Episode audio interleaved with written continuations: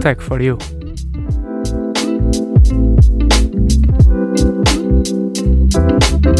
O teu podcast tecnológico. Sejam muito bem-vindos a um episódio que eu diria que especial é pouco para dizer. Especialíssimo, Especialíssimo, é, é pouco para dizer o quão, o quão especial na realidade é este episódio. Uh, o meu nome é João Pires e, como sempre, estou acompanhado do meu amigo Pedro Pacheco. Mas hoje, não como sempre, e a título excepcional, estamos a gravar este episódio diretamente da Web Summit. Uh, e portanto, desde já fica aqui o nosso agradecimento por esta oportunidade. Uh, e que de certo será uma oportunidade que vamos guardar, pelo menos na história do Take for You, uh, com, com muito carinho.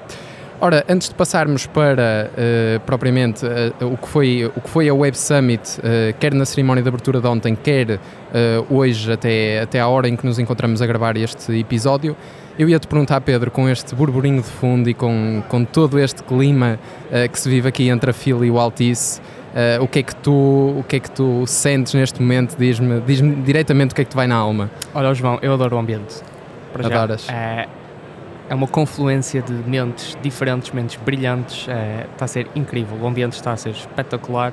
Acho que é mesmo o top dos tops dos tops das, coisas, das melhores coisas que aqui se passa. É o ambiente. Sem dúvida alguma, Pedro. Também concordo. Eu já cá tinha estado, sobre outro ponto de vista, eu já cá tinha estado em 2019 como voluntário e regressar este ano como, como mídia, neste caso para fazer a cobertura do primeiro grande evento do Take For You e que também acaba por ser o nosso primeiro evento, acaba por ser realmente algo extraordinário.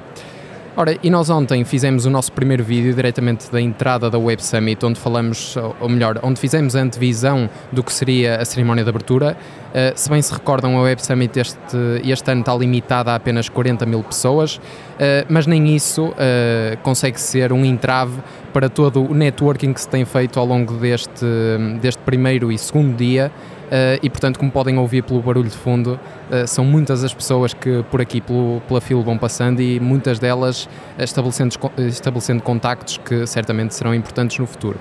Mas começando, se calhar, Pedro, pela cerimónia de abertura de ontem, Uh, vamos, se calhar, fazer aqui uma espécie de descrição do que é que se passou, quais foram as empresas e as startups que estiveram presentes, o que é que foi discutido, se calhar, o que é que foi mais marcante uh, e, no fundo, fazer aqui uma espécie de overview do que se passou no, naquele que foi o dia zero, porque para a organização este é apenas o dia 1, um, portanto, ontem, como foi apenas a cerimónia de abertura, acabou por ser o arranque e, portanto, o dia zero. Uh, e, portanto, se calhar eu começaria por te dar a palavra e perguntar-te o que é que tu achaste de todo o ambiente em volta do Altice. Certo. Epá, apesar de, de, da limitação de, das 40 mil pessoas, não, é? não, não ser as 70 mil habituais ou, ou mais ainda, uh, o ambiente foi espetacular. Espetacular mesmo. Uh, de, de, referenciar também que tivemos uma apresentadora portuguesa que criou também um, um, um ambiente, ambiente muito, muito bom. Incrível, muito bom mesmo. Puxou muito bem pela, pelas pessoas lá presentes. Que é? A Filomena Cautela. A Filomena Cautela. Sim, para quem acompanhou a, a Web Summit uh, online, sabe, sabe que foi a, a senhora Filomena, não é? Exato, sabe que Exatamente. foi a, a, figura central e até Paddy Cosgrave, CEO da Web Summit, mencionou sim, sim, precisamente sim. isso. Verdade, disse verdade, que verdade.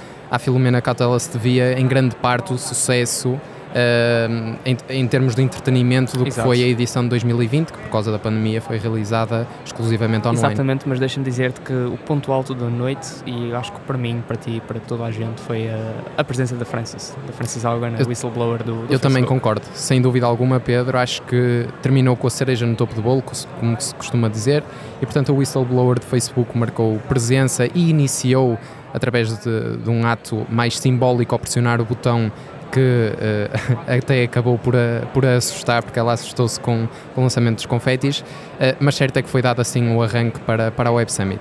Ora, mas antes desse momento alto, que eu também, sem dúvida, concordo contigo e que acho que foi uh, o melhor momento da, enfim, da, da, cerimónia de abertura, uh, no início houve lugar para umas breves apresentações, apresentações curtas de poucos minutos, não sei ao certo quantos minutos cada uma tinha, mas sei que eram os mesmos minutos para, para todas.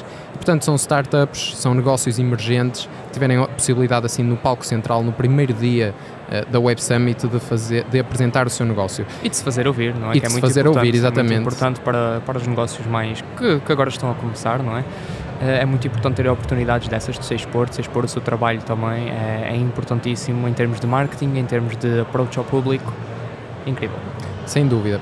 Ora, o Web Summit arrancou a todo o gás, digamos assim, com um countdown de 10 segundos Uh, seguido de um vídeo que eu posso dizer que me tocou bastante, porque foi um vídeo onde foram aparecendo, as, aparecendo várias notícias de vários uh, meios de comunicação internacionais onde se falava da Covid, quando a Covid chegou, apareceu ainda uh, o Dr. Fauci e, enfim, criou-se ali um mote de que esta era a Web Summit que regressava assim finalmente a um formato presencial.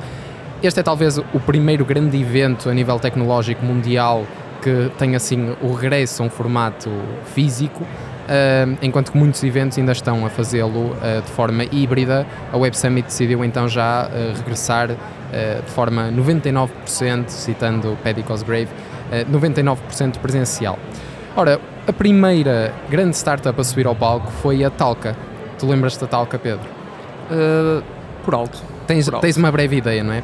Pois bem, vou-te recordar. Olha, a Talca foi apresentada pelo seu fundador e pelo seu CEO, Norberto, Uh, e basicamente o que a Talca faz é algo uh, extremamente uh, interessante, que é extrai basicamente nuances um, e extrai outros detalhes de vídeo e de conversações de voz, o que é bastante interessante, ainda para mais útil neste momento em que nós utilizamos as videochamadas mais do que tudo. Uh, devo dizer que estava um pouco nervoso, pelo menos uh, foi, foi o, que, o que me pareceu, uh, mas acabou por ser, um, acabou por ser uma apresentação muito, muito bem feita, muito expositiva e acabou por nos apresentar de forma bastante, bastante bem, não, não tão recorrendo à parte, se calhar, de promovê-la comercialmente, que eu acho que é sempre bom. Num evento como estes, é bom sempre destacar as qualidades técnicas e não tanto as, as, qualidades, por assim dizer, ao nível do marketing ou ao nível da promoção, eh, porque isso se calhar fica depois para uma parte de networking e, enfim, acho que, acho que foi uma apresentação boa.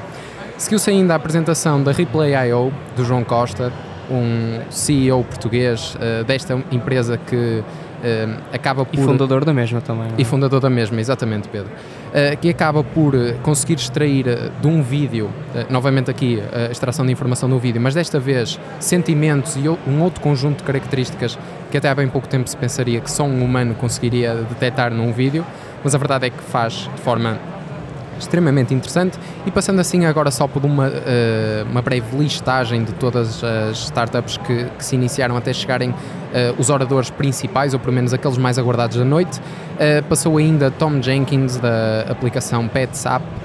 passou ainda Kai Island, da Event Tornado, assim é que é. Uh, Sammy Bournemouth, da Offi. E, se não me engano, passou ainda o co-founder and CEO da Catch. Uh, passaram ainda mais alguns. Eu confesso que uma das, uh, das, das, talks que me, que me tocou bastante foi um, uma, uma startup que se foca uh, no uso de, de, portanto, da inteligência artificial e também da cloud para permitir acelerar o, a pesquisa por medicamentos e outro tipo de curas, nomeadamente até um dos exemplos que foi demonstrado foi o do Alzheimer, que durante os últimos 14 anos teve 400 tratamentos que falharam, apenas um tratamento que foi, enfim, minimamente bem sucedido, mas uh, tudo isto, todo, todo o custo de investigação rondou cerca de 5,5 bilhões de dólares e, portanto, uh, o objetivo desta startup é essencialmente, uh, essencialmente combater esta, no fundo, este insucesso que se tem verificado no, na parte da investigação e torná-lo bastante mais, uh, mais, enfim, como é que eu ia dizer isto? Uh, torná-lo no fundo mais uh, certeiro usando a inteligência artificial. Ora, mas depois passando para a parte principal, Pedro, lembras-te como é que Paddy Cosgrave subiu ao palco pela primeira vez e como é que saudou o público que enchia assim as bancadas do Altice Arena? Normalmente.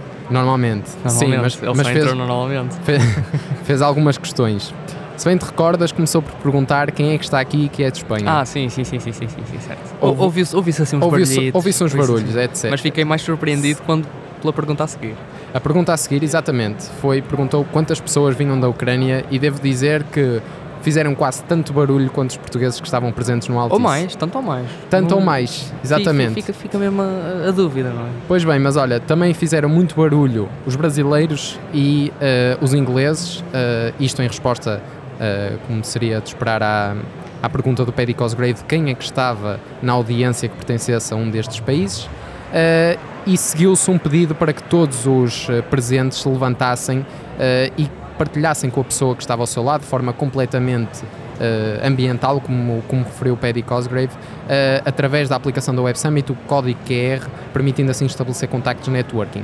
Certo é que esse burburinho Uh, se manteve por muito tempo e mesmo enquanto o Paddy falava sobre o facto de Portugal ser o país neste momento mais vacinado do mundo, uh, o burburinho continuava e o networking também. E deixa-me dizer que eu acho que isto se deve em grande parte ao facto das pessoas terem estado este tempo todo sem eventos desta dimensão e, enfim, quererem aproveitar a primeira oportunidade que têm para estabelecer o máximo de contactos. Eu acho isso bastante, Sim, não só, e, este, e, e, e, essa oportunidade é só, é só proporcionada pelo, por, por esse mesmo facto que ele referiu. Somos o país mais vacinado no mundo todo e se efetivamente não fosse isso, se calhar a Web Summit não se teria realizado este ano também aqui. Exato, ou não se teria realizado aqui ou teria sido repetido o formato do ano passado, ou seja, online. teria sido realizado exatamente, online. Exatamente. exatamente. Ora, seguiu-se uh, o primeiro convidado da noite, o primeiro grande convidado de peso, digamos assim, da noite, o recém-eleito Presidente da Câmara Municipal de Lisboa, Carlos Moedas, que, um, ehm, apesar da sua postura mais política, vamos assim dizer, porque Carlos Moedas não está tão ligado à tecnologia como se calhar está a denunciante de Facebook. Certo, mas deixa-me ou... acrescentar que acho que, acho que, que discursou, fez um discurso mais motivacional do que político. Foi, sem dúvida, sem dúvida, Pedro.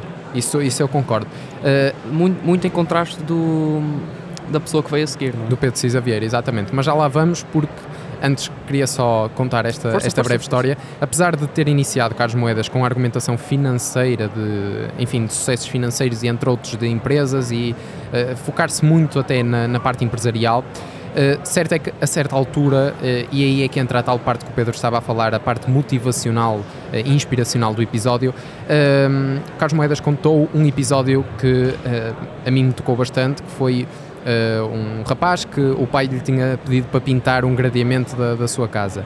E assim que ele terminou o trabalho, ou pelo menos achava que tinha terminado, chegou à beira do pai e disse-lhe que tinha pintado todo o gradeamento, exceto uma parte que nunca ir, ninguém iria ver, portanto ele sabia que não valia a pena pintar aquilo porque se ninguém ia ver, na, na, na mente do miúdo não fazia sentido estar, estar a pintar.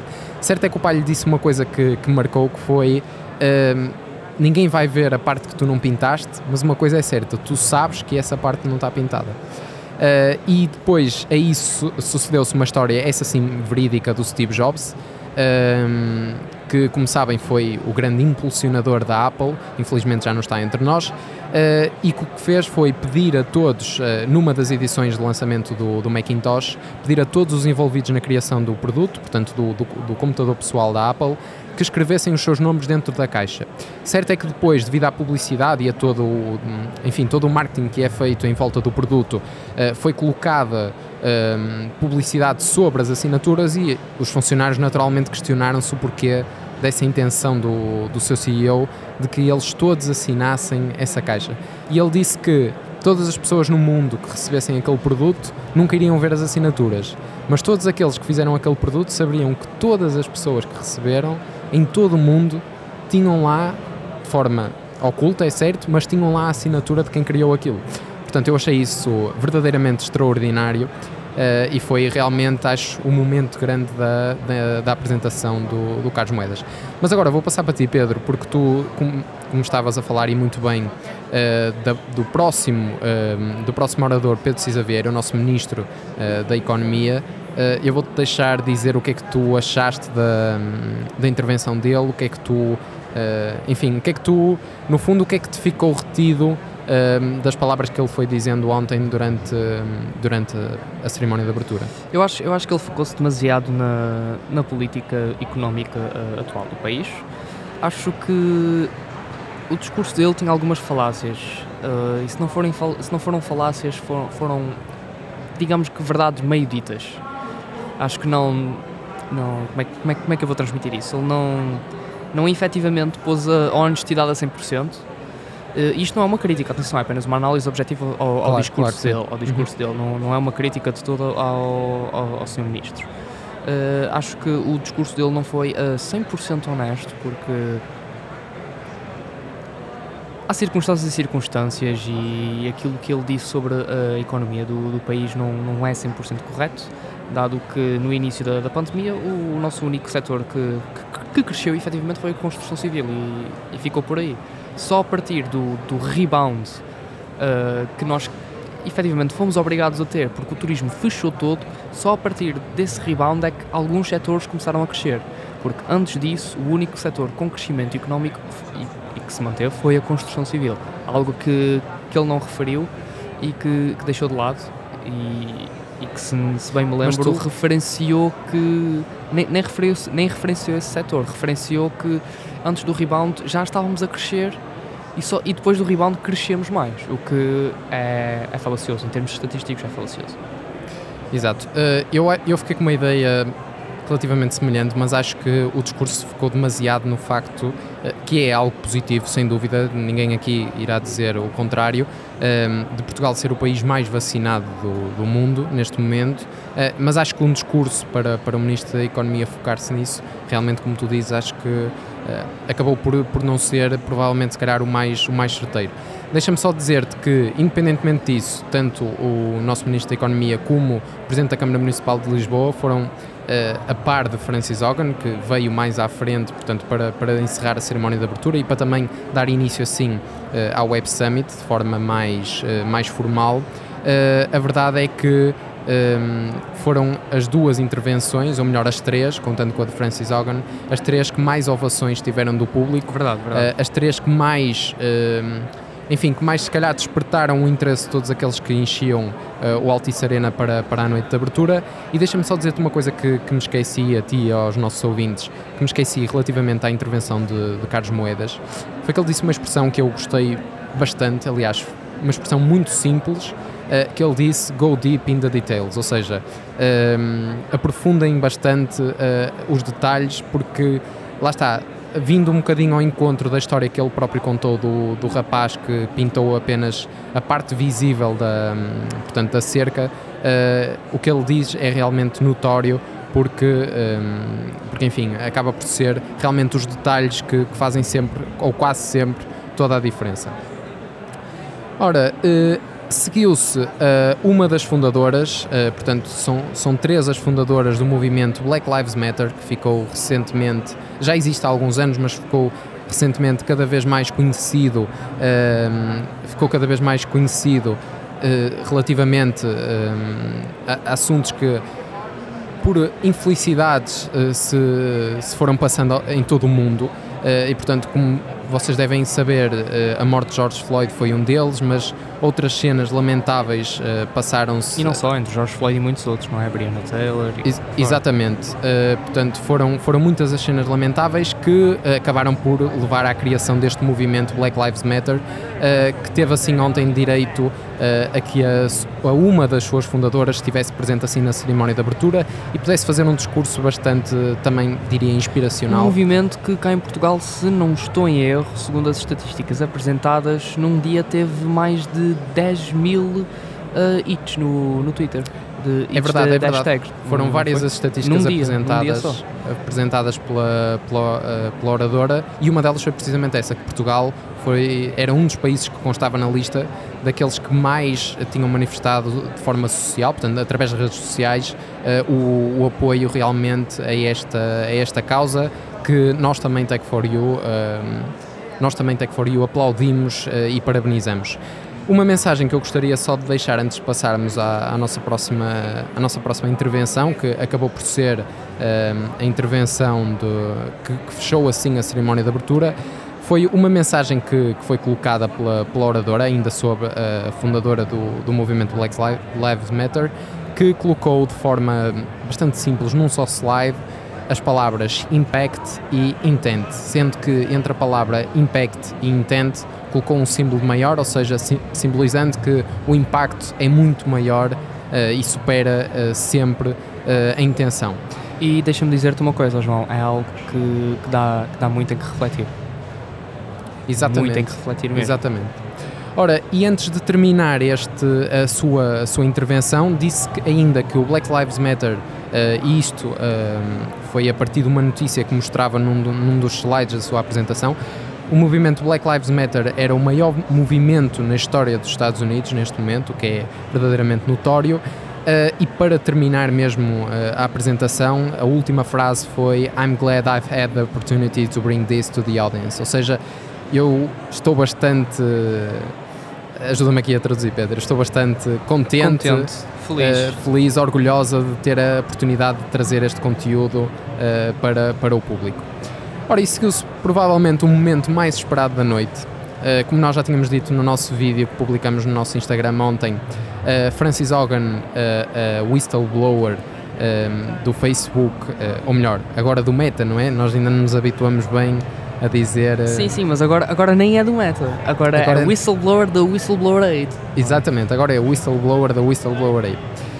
E precisamente por falar em Whistleblower Aid, subiu ao palco com Libby Liu, que, que é então assim uma das responsáveis deste movimento que apoia whistleblowers eh, que pretendem, lá está, como Edward Snowden ou eh, Brittany Kaiser, que também marca- marcará presença aqui no Web Summit, eh, pretende assim ajudá-los a que eles possam de forma segura e de forma também em, em prol da, da segurança do, do público, tornar assim públicas muitas das muitos dos escândalos que se passam em muitas empresas tecnológicas, neste caso foi o Facebook, mas sabemos que eh, no caso até do Edward Snowden foi mesmo da NCAA e não eh, propriamente da, de uma empresa tecnológica.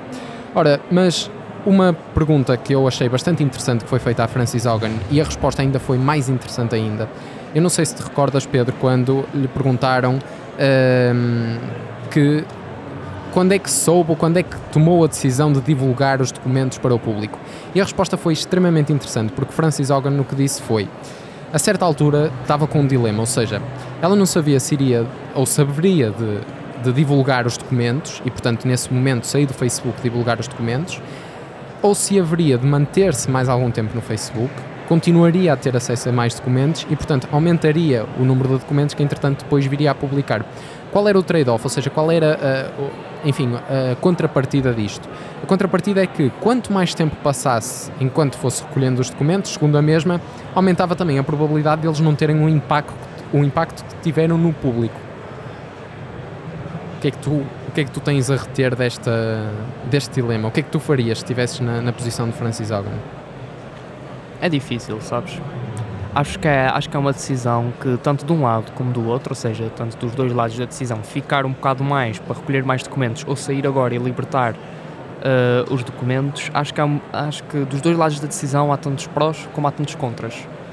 E no espectro da decisão, estando um lado eh, a decisão de ficar e recolher mais, no outro lado a decisão de sair e, e libertar já os documentos, são duas decisões que se complementam uma, uma a si própria, digamos assim. Ou seja, o meio termo é muito difícil de, de alcançar, não é?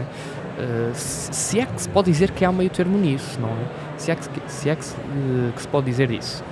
Eh, o que é que eu faria? Não sei. Não sei. É uma questão que Só na altura saberias o que fazer, não é? debateria muito, mas que na altura, eh, efetivamente, se calhar tomaria uma decisão com base no. Não só, não só na, na minha racionalidade, não é? Mas também eh, nos meus instintos e nos meus sentimentos e emoções, porque Claro. de E- e certeza depende que não é uma decisão muito contexto, fácil. Depende do contexto da tua vida também, não é? Sim, sim, sim, também. Nós não podemos assumir Exatamente, isto como exatamente. um ato Como um ato, isolado, não é? exatamente, Tudo exatamente. sincero na... Depende muito, depende muito disso e, e depende muito de, pá, do teu interior, depende mesmo, mesmo Claro, muito do, claro daquilo, daquilo que tu sentes, daquilo que tu sentes lá, daquilo que tu sentes como pessoa, daquilo que tu sentes eh, que será o teu impacto ao fazer isso ou ao não fazer isso, também do outro lado do espectro, aí está. Eh, é algo que, pá, digo-te uma coisa, teve muita coragem, Sem dúvida. apoio a isso. 100%, apoio a 100%, sou a 100% a favor da transparência de informação. A transparência de informação, ao contrário do que muita gente diz, não é a quebra de privacidade. E ela também referiu isso na, na cerimónia de abertura, ao contrário do que muita gente diz, transparência não é quebra de privacidade. Ora, nem mais. Olha, e pegando nessa, nessa tua expressão que tu, que tu bem reteste da, da intervenção de Francis Hogan, eu reti aqui duas que foram merecedoras de ovações, eh, até algumas pessoas até acabaram por se levantar e a bater palmas, porque realmente foram, foram duas frases simples, mas que marcaram. Uma delas foi que todos os humanos mereciam a verdade. eh, e a outra foi que não é assim tão difícil tornar estes documentos eh, disponíveis e revelar assim a verdade.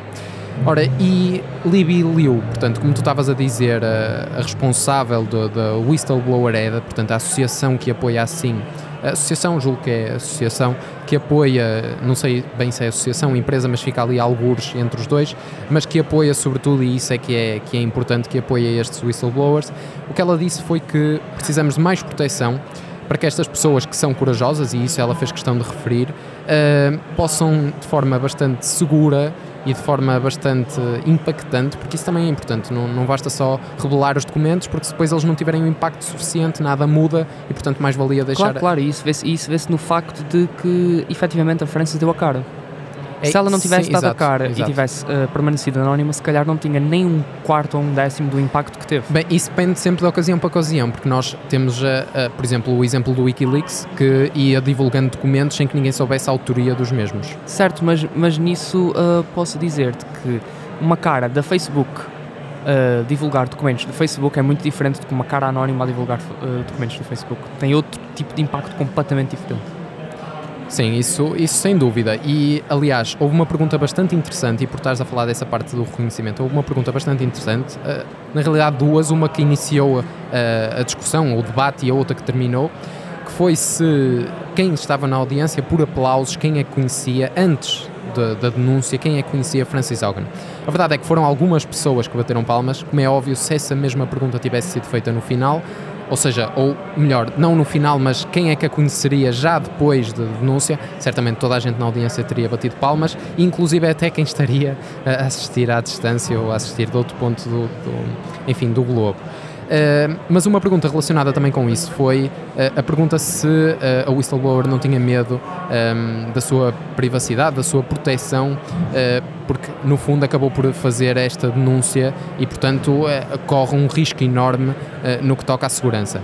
E o que perguntou foi, portanto, a jornalista dos 60 Minutos que a estava a entrevistar perguntou-lhe isso e Francis Hogan respondeu de forma muito simples. Ela disse que em jeito de brincadeira, raramente é reconhecida, portanto ela, ela passa muito bem, um, ehm, muito bem, enfim, por, por um por um comum mortal. Sim, tam assim também lhe ajuda a viver numa vila muito pacata, não é? Sim, ela também, também, também acrescentou isso, que uh, viver num sítio muito calmo e pacato também ajuda. Uh, mas, independentemente disso, disse que não, não tinha qualquer medo de, de, nada e, portanto, eu também acho que, acho que não devia ter, ter medo nenhum, porque uh, o que ela fez até acaba por ser algo uh, em prol da sociedade e não contra a sociedade, portanto não há que ter uh, medo absolutamente nenhum. Uh, certo é que foi também questionada sobre, e esta talvez foi a pergunta mais extensa da noite, foi se tivesse cara a cara com Mark Zuckerberg, o que é que lhe diria? E após um pequeno silêncio de 5 segundos, diria eu, mais ou menos, uh, Francis Hogan respondeu algo que eu achei verdadeiramente vindo do coração que ela disse que ela tem fé, muita fé, uh, muita fé no Mark Zuckerberg e sabe que, que ele no fundo não é uma má pessoa.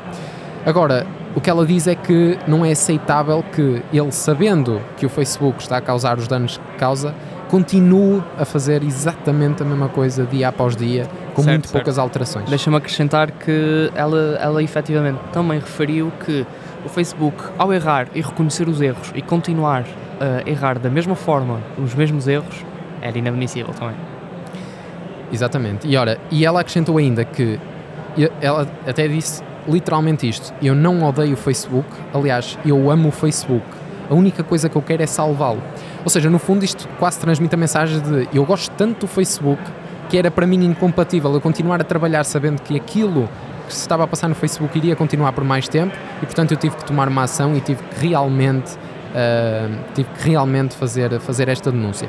E disse ainda que se Mark Zuckerberg uh, continuasse como, como CEO, uh, ah, que a meta, ou melhor, conhecida até agora Facebook, não iria mudar tão rapidamente e que preferiria que o Facebook estivesse na liderança, apesar de gostar de Mark Zuckerberg e de achar que é uma boa pessoa e que não faz isto por mal, mas preferiria ter na liderança do Facebook alguém realmente focado uh, na, na, na, segurança. Uh, e terminou a sua intervenção, fechando assim também a cerimónia de abertura, dizendo que uh, esperava que um dia o Facebook fosse a empresa mais bem sucedida, não em termos monetários, porque provavelmente até já é das empresas mais bem sucedidas em todo o mundo, mas esperaria que o Facebook fosse um dia a empresa mais bem sucedida no mundo, no que toca, enfim, a não ter estes escândalos todos, estas polémicas, desde o Cambridge Analytica até agora a denúncia, enfim, foram muitas já, muitos já os episódios porque, porque o Facebook passou e, portanto,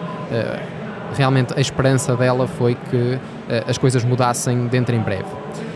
Ora, e entretanto seguiu-se apenas, como eu estava a dizer no início, apenas o clique do botão que foi, uh, enfim, o ato formal de abertura da, da Web Summit, uh, se bem que já tinha começado com todas as, as intervenções que até ali tinham sido feitas, e terminou assim então o primeiro dia, uh, que foi apenas focado, portanto, no, no Altice Arena, e hoje chegamos uh, novamente à Web Summit, uh, mas hoje já tivemos também direito uh, a um espaço bastante grande. São quatro os pavilhões da FIL que estão, que estão abertos com expositores de empresas e startups e muitas pessoas que, que, querem não só fazer networking, como estabelecer contactos para os seus negócios e, enfim, progredir após este, este longo período que foi, ainda é, de certa forma, a pandemia e portanto, Pedro, eu vou agora voltar-te a perguntar, da mesma forma que te perguntei o que é que tu sentiste ontem quando chegaste uh, ao Center Stage no Altice Arena, o que é que sentiste hoje quando entraste neste verdadeiro mundo que é o Web Summit aqui no, na FIL? Bom, se calhar vou-me repetir, mas. Uh... Mas se for uma boa repetição, estás à vontade. Sim, sim. Estás autorizado. Sim. O, o, que senti hoje foi, mesmo, foi, foi exatamente o mesmo que, que senti ontem. Acho que a confluência de, de mentes brilhantes, mentes cultas, mentes diferentes, muito diferentes mesmo. Acho que cria um ambiente não só de intelectualidade, mas um ambiente de inclusão, um ambiente de. Como é? De, uma pessoa está confortável aqui, estás a ver? Uma pessoa se, sente, sente-se bem aqui, ah, independentemente... Isso é, porque, isso é porque a cadeira onde estás sentado é confortável. Ok, ok, também, também. Mas uma, uma, pessoa aqui, uma pessoa aqui sente-se, digamos, encaixada, independentemente da área de onde vem. O que, Exatamente, o que dicta, sim, o, o que digo que é uma coisa muito difícil de fazer. Muito difícil mesmo. Porque podes estar no meio de malta que, por exemplo, como nós, estuda engenharia e uhum. podes, podes estudar opa, ou psicologia, ou economia, ou letras, opa, o, o que tu quiseres estudar, o que tu gostares de estudar, e estar no meio de malta, por exemplo, de engenharia e não te conseguires encaixar. Agora aqui, somos nós de engenharia no malta de meio de economia, malta de, de ambiente, marketing também. malta de marketing, malta de psicologia, tudo, tudo e mais alguma coisa, todas as áreas. Mas é bom, esse é espectro todo bom, é excelente, bom, não é? É muito bom. Uma pessoa nesse espectro todo, independentemente uh, a que stand vá, uh, em que área esteja, em que pavilhão esteja, com quem fala, por aí fora, sente-se incluída, sente-se parte de algo. Exatamente. E isso é, é um sentimento E não que... sentiste também que, que, todas as pessoas com quem, com quem nós fomos falando ao longo do, deste, destes dias, ou melhor, deste segundo dia em que estamos aqui na, na Web Summit, não sentiste que todas as pessoas tinham uma vontade intrínseca de partilhar contigo experiências, de partilhar contigo aquilo que sentiam e também saber um pouco de nós, é verdade? Uh, não somos assim um podcast tão conhecido, mas a verdade é que, certo, é que também nós, começamos nós falamos, nós, e fica, fica já aqui uh um, uma das nossas experiências, nós falámos com, com dois senhores da, da AWS, da Amazon Web Services, uhum, exatamente. Que, que, se mostraram muito interessados, não nos conheciam de lado nenhum, não, não conheciam o podcast e que se mostraram muito interessados em, em falar connosco e efetivamente a proporcionar-nos uma, uma entrevista que, que ainda está a ser, ainda está para ser, não é? Uh, está a ser combinada, preparada e preparada planeada. E planeada. E oxalá que se realize. E oxalá que se realize, também, também espero que sim. Ora, mas passando se calhar para as, para as talks de hoje, uh, nós assistimos a algumas durante a manhã, uh, nós estamos a gravar este episódio após o almoço uh, e assistimos de manhã, a primeira que assistimos foi no Center Stage, foi de Tom Taylor da Amazon com um mote de porque é que a Amazon quer que as pessoas falem para a Alexa, a Alexa é a assistente virtual da Amazon, porque é que a Amazon quer que as pessoas falem para essa assistente virtual menos vezes. Eh, nós não assistimos à, à palestra desde o início, mas o que assistimos foi bastante agradável. Eh, uma das, eh, um dos produtos que foi apresentados foi o A-Disney, assim é que é. O A-Disney basicamente é um assistente virtual para crianças que é ativado com a palavra, as duas palavras mágicas A-Disney, tal como o nome indica, e que pretende assim então interagir fazer com que as crianças possam interagir com um produto da Disney de forma bastante simples, apenas comunicando para o mesmo. Uh, e eu achei bastante engraçado também o design com as, com as orelhas do Mickey e, e acho que vai ser, vai ser um produto de sucesso. O que, de, deixa-me acrescentar... Que força, força, Pedro. O mais, o ponto mais, como é que, como é que eu dizer, mais importante, digamos assim, da, da palestra dele foi uh, a vontade da Amazon uh, querer que essa inteligência artificial, né, a Alexa, desenvolva um senso comum. E um, um dos exemplos que ele, que ele deu, que eu, como fã de gastronomia, uh, gostei. como fã de gastronomia, gostei dessa expressão. Foi, eu, foi como boa, fã de gastronomia, gostei. Foi lá por eu ter comido, uh, por exemplo, camarão, lá por eu ter comido aquele prato na quarta-feira, não significa que eu vá querer comer hoje. Lá por eu ter Exatamente. comido o prato ontem, não significa que eu vá querer comer amanhã é preciso um algoritmo suficientemente Exatamente. inteligente para perceber quando é que há padrões e não. senso comum. Exato. E um dos exemplos que ele também disse foi não vamos tocar música à meia da noite no quarto do bebê. Não claro. faz sentido. Ou seja, acho que o objetivo Isso pode ter acontecido deles, uma vez, mas não deve se tornar padrão. Exatamente, não se deve tornar padrão. Ou seja, o objetivo deles de, de efetivamente uh, dotar uh, a Alexa de, de um senso comum, para mim, é um objetivo que, terá muito futuro e muita saída. Sem dúvida, olha, mas, mas pegando nesse assunto dos padrões, que foi bastante interessante e foi algo que ele até dedicou bastante, bastante tempo, o que ele disse basicamente é que a Alexa está a ser construída de forma a que possa detectar padrões que são feitos, não lá está com esses intervalos uh, esporádicos, mas com intervalos regulares. Ou seja, imaginemos uma pessoa que acorda, e esse até foi um dos exemplos, que acorda e que todos os dias ao pequeno almoço gosta de ouvir enquanto toma o pequeno almoço uma determinada música.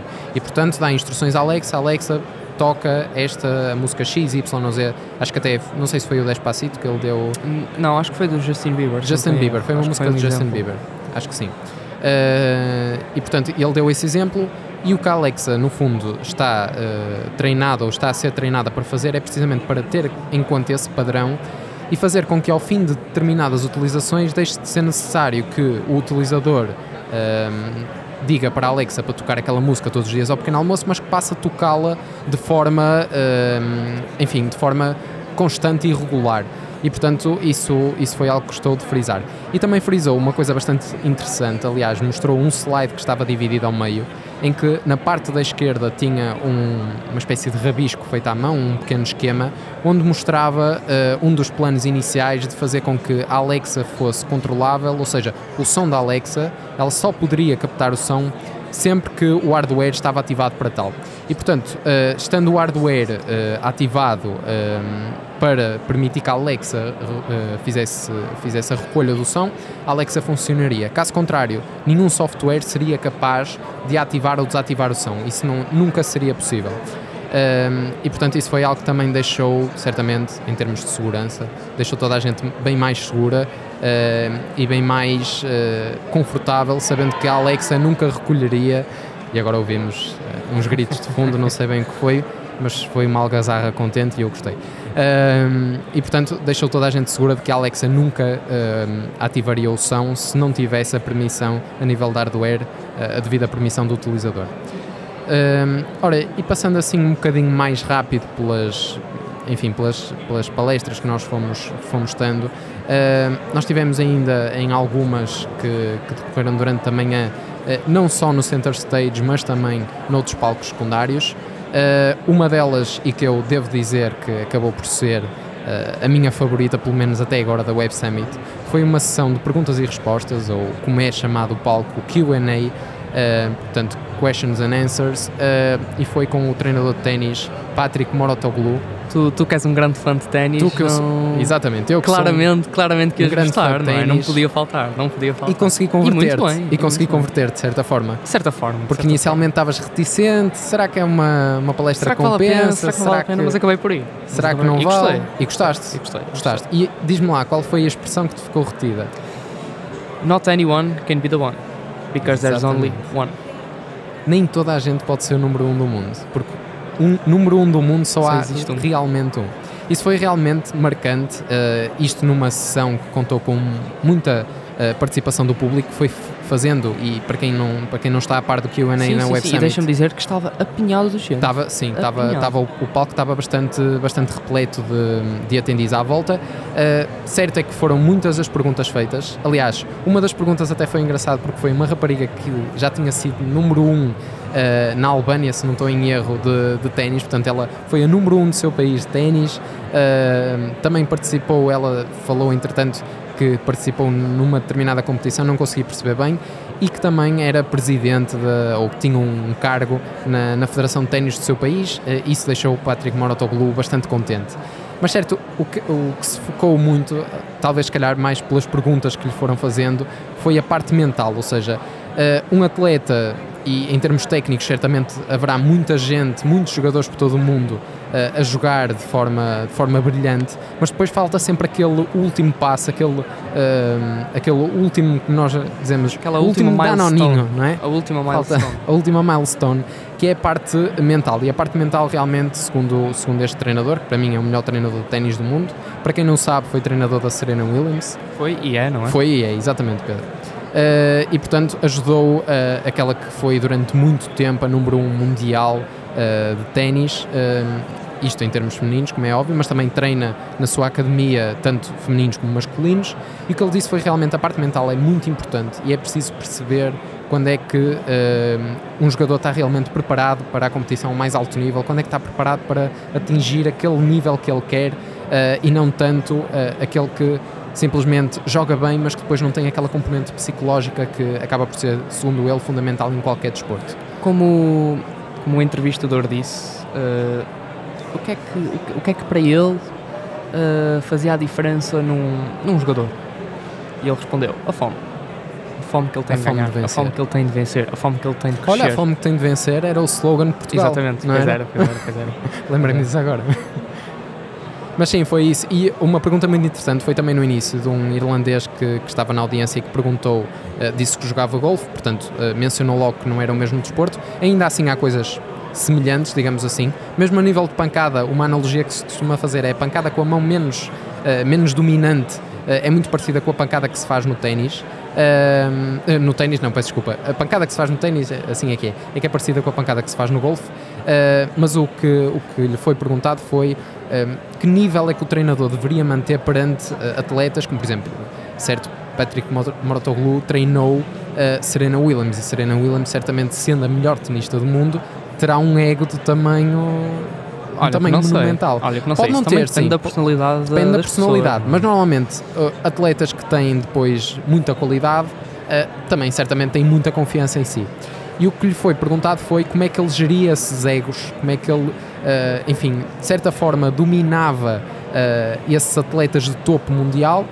E uma resposta muito interessante que ele deu foi que ele começou logo por dizer que ele não sabia tudo. Ele era treinador de ténis, como é óbvio, mas não sabia tudo sobre o ténis e havia muitas coisas que ainda todos os dias ele aprendia. Mas uma coisa que ele disse foi que ele nunca mostrava essa fragilidade, esse ponto menos positivo aos atletas. E, portanto, quando um atleta tentava argumentar com ele, ele ficava sempre por cima do atleta. Porque ele disse que o pior erro que um treinador pode cometer, seja no ténis, seja noutro desporto qualquer, é uh, permitir ao, ao, ao, atleta ou aos seus atletas que iniciem uma argumentação com ele. Uh, e portanto, se iniciarem essa argumentação, segundo ele, é um caminho que começa por si só a descarrilar, digamos. Exatamente, a descarrilar. Uh, e portanto foi bastante interessante. No final tivemos a oportunidade, tanto eu como o Pedro, de, de falar presencialmente com, com ele, uh, até tirar uma, uma fotografia e foi bastante simpático. Uh, Demos-lhe também os nossos parabéns por, por ser o treinador que é e por, por contribuir tanto para, para o ténis. e portanto gostamos muito, uh, pelo menos eu, eu posso dizer que foi, que foi a minha favorita. Não sei se o Pedro partilhará ou não da, da minha opinião, mas isto também é uma questão de gosto. Mas foi a minha favorita até agora na, na Web Summit. Um, para terminar, e aquela que se calhar foi uma das mais promissoras, mas que acabou, por menos para mim, por ser uma espécie de, de, desilusão, eu estava à espera que fosse mais, foi a intervenção do VP of Global Affairs da Facebook, ou melhor, da Meta. Eu estou sempre a cair neste erro de, de, continuar a chamar Facebook. Aliás, o próprio jornalista do Financial Times acabou por chamar Facebook e depois corrigiu para Meta. Um, mas certo é que foi uma intervenção muito, como é que eu ia dizer, muito politicamente correta e, portanto, eu acho que houve muitas fugas a perguntas. Uma das perguntas que foi, certo. que foi feita. De, de, Deixa-me acrescentar que a impressão que ele, que ele me transmitiu foi que ele, ele pensava demasiado no que ia responder e que digamos que as respostas Exato. deles já, as respostas dele já estavam meio pensadas planeadas. antes sequer Uhum. antes sequer dele, dele ouvir a pergunta Também, e é também acho que, sim. que, Sim. Sem dúvida. infelizmente não, não não é algo bom não é algo bom Mas olha, uma pergunta que ele, que ele acabou por, por fugir, entre aspas, porque, enfim, respondeu, mas de forma muito. Enfim, enfim muito. eh, genérica, vamos dizer assim, foi a pergunta que o jornalista lhe fez de se ele, se ele considerava Francis Hogan, eh, ou melhor, o que ela fez, se ele considerava legítimo. Eh, e a verdade é que a resposta foi muito, enfim, muito politicamente correta quando ele disse que toda a gente tem, tem enfim, o direito a expor a sua visão do mundo e aquilo que, que vê, mas que depois começou a falar sobre, sobre a parte da, da publicidade, ou seja, que no fundo meteu, como, como o bom português costuma dizer, meteu os pés pelas mãos e começou a falar de outro assunto que, a mim me pareceu uma fuga clara à pergunta. Uh, foram várias, enfim, depois as, uh, os temas que foram discutidos. Uh, um deles foi precisamente o Metaverse, o que deu origem ao novo nome do Facebook, ou melhor, ao nome do Facebook, que agora é Meta. E uma das coisas que foi dita pelo, pelo um, of Global Affairs, portanto o Nick Clegg, foi que a empresa de Mark Zuckerberg já investiu bastante mesmo, muitos milhões de dólares no Metaverse mas que apesar disso é algo que ainda tem muito para, para melhorar, muitos improvements para fazer e portanto só daqui a 5, 10 anos é que será possível ver realmente um produto minimamente aceitável de, do metaverse. Um, enfim, e foi, foi isto que se passou durante esta manhã. Dizer só que, que esta, esta palestra do Facebook começou de forma muito engraçada, porque um, apesar de ter sido atrasada e ter sido uh, trocada de horário com, com uma outra palestra que estava agendada para o palco central, Uh, ela começou com, com uma piada do, do Nick, de, ou portanto, um, peço desculpa, ela começou com uma piada do, do Matthew Garana, assim aqui é, do jornalista do Financial Times, que disse que estava bastante contente por se juntar ao Nick uh, do, do Facebook, uh, mas não pelo metaverse, ou seja, estava, estava contente por se juntar a ele por videochamada, uh, isto porque uh, Nick Clegg esteve presente uh, através de um pequeno ecrã e, portanto, esteve presente por videochamada diretamente dos Estados Unidos. Ora, Pedro, eu não sei se tens mais algo a acrescentar do que vimos até agora na, na Web Summit. Um, isto era tudo o que eu tinha para, para transmitir aos nossos ouvintes. Acho que podemos ficar aqui e, como podcast de tecnologia que somos, não, não podemos deixar as nossas recomendações da, da até agora, não é? Exatamente, não podemos deixar. Para, então... deixar. para deixar as minhas, como sou, como sou muito fã de, de design e de Agile Software Development, deixo duas startups que, que gostei bastante na, na, Opening Night. Que são para seguir, não é? Que são para seguir, definitivamente que são para seguir. A Lotilab, que, que se foca em design de, de, animações rápido, acessível e barato. O que uh, os números que eles apresentaram uh, em termos de gastos uh, para animações são muito, muito surpreendentes e eles vêm com uma proposta uh, completamente, uh, completamente e radicalmente diferente. Uh, uma interface, com, como, como estão, neste, como neste estão a ouvir, o ambiente está, está muito animado. isto, isto só, para, só para que tenham noção, foi uma masterclass que está a decorrer ao nosso lado e, portanto, não, não sabemos ao certo o conteúdo, o que motivou este aplauso, mas como podem ter, ter ouvido pelo barulho de fundo, foi certamente um conteúdo bastante interessante e que, e que motivou assim este, esta ovação, esta Exatamente. pequena ovação. Exatamente. Continuando Mas, então, estavas a continuar com as a Lotilab uh, oferece uh, uma interface completamente inovadora, completamente diferente, uh, muito acessível, fácil de aprender também e com, com preços que, que efetivamente permitem a qualquer pessoa, desde, desde, um, desde um completo iniciante a um completo profissional, fazer boas animações rapidamente. O que hoje em dia é, é incrível. Que hoje em dia a, a tecnologia rege-se muito pela, pela rapidez de desenvolvimento, pela ra rapidez de, de, produção, pela rapidez de distribuição, pela rapidez de venda do produto. E é uma coisa que eles efetivamente transmitiram de uma área que se calhar tem ficado um pouco, um pouco esquecida e que eles trazeram de volta, que é as animações. Que são coisas que a gente vê todos os dias, todos os dias, todos os dias, todos os dias. Se calhar reparamos pouco, mas tem muito detalhe nelas outra startup que que gostei, gostei, gostei de ouvir a, a, ideia foi a Unfollow, Un, uh, Unfollow não, a Unflow, que, que se foca em desenvolvimento de aplicações rápido e substancialmente code free. O que hoje em dia muitas pessoas têm muitas ideias para aplicações, só que não sabem programar. Certo? Mas, mas uh, tens noção que, uh, aliás, tens, claramente tens essa noção, mas só para dizer aos nossos ouvintes, uh, são cada vez mais as plataformas low code ou até mesmo no code que vão surgindo no mercado. exatamente, Uh, exatamente. precisamente para combater essa necessidade urgente de ter cada vez mais programadores e, por outro lado, consegui-los de forma mais rápida por não necessitarem de ter aqueles pré-requisitos uh, a nível de conhecimento no que toca a linguagens de programação. Mas força, Exatamente, e chamam-me chamam muita atenção porque era de umas áreas, um- uma das áreas que, que gosto também, em termos de software, que é Agile, Agile Development, o que permite o desenvolvimento muito rápido, ou rápido, de, de aplicações. Eh, eles focam-se também na parte do code free, ou seja, sem uma única linha de código consegue-se programar uma programar entre aspas, não é? Claro. Eh, uma aplicação eh, Consegue-se rápida desenvolver. eficientemente. E foi uma, uma, uma, das, uma das, startups que, que gostei bastante. E, agora queria te perguntar quais, quais as tuas, quais as tuas recomendações Olha, para, para o episódio muito. 2. Uh, eu gostei muito da, de uma aplicação que se calhar toda a gente, toda a gente conhece, que é a Reface. Nós tivemos a oportunidade de ouvir o seu, o seu CEO e o seu fundador, uh, e como podem ouvir as palmas não são para nós, não é que nós não merecêssemos, Ainda, mas são, ainda, ainda não são ainda não são para nós, mas são para uma masterclass, mais uma que acabou de terminar.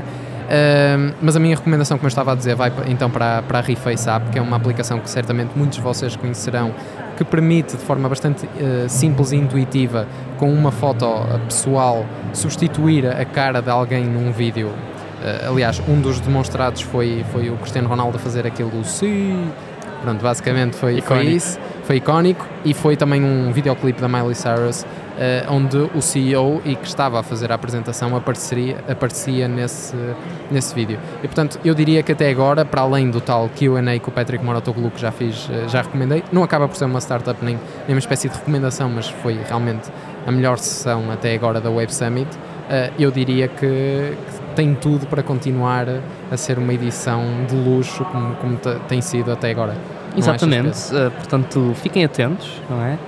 E vamos publicar muitas novidades no Instagram, Exatamente. em techforyou.r. Pá, sigam-nos, partilhem com os vossos colegas, com os vossos amigos, com os vossos familiares. Eh, e acho que podemos ficar por aqui Ficamos no episódio em direto do Web Summit. é? Exatamente, em direto, em do, direto do Web do Summit. Web Summit, deixando-nos assim com este, Que é um exclusivíssimo no Tech for You. este episódio exclusivo e especial e, portanto, continua-nos a acompanhar, como o Pedro bem disse, na- no Instagram em tech4u.er. Vamos tentar publicar diariamente eh, pelo menos um, um vídeo, uma espécie de diário, para que possam saber o que é que se passou durante esse dia.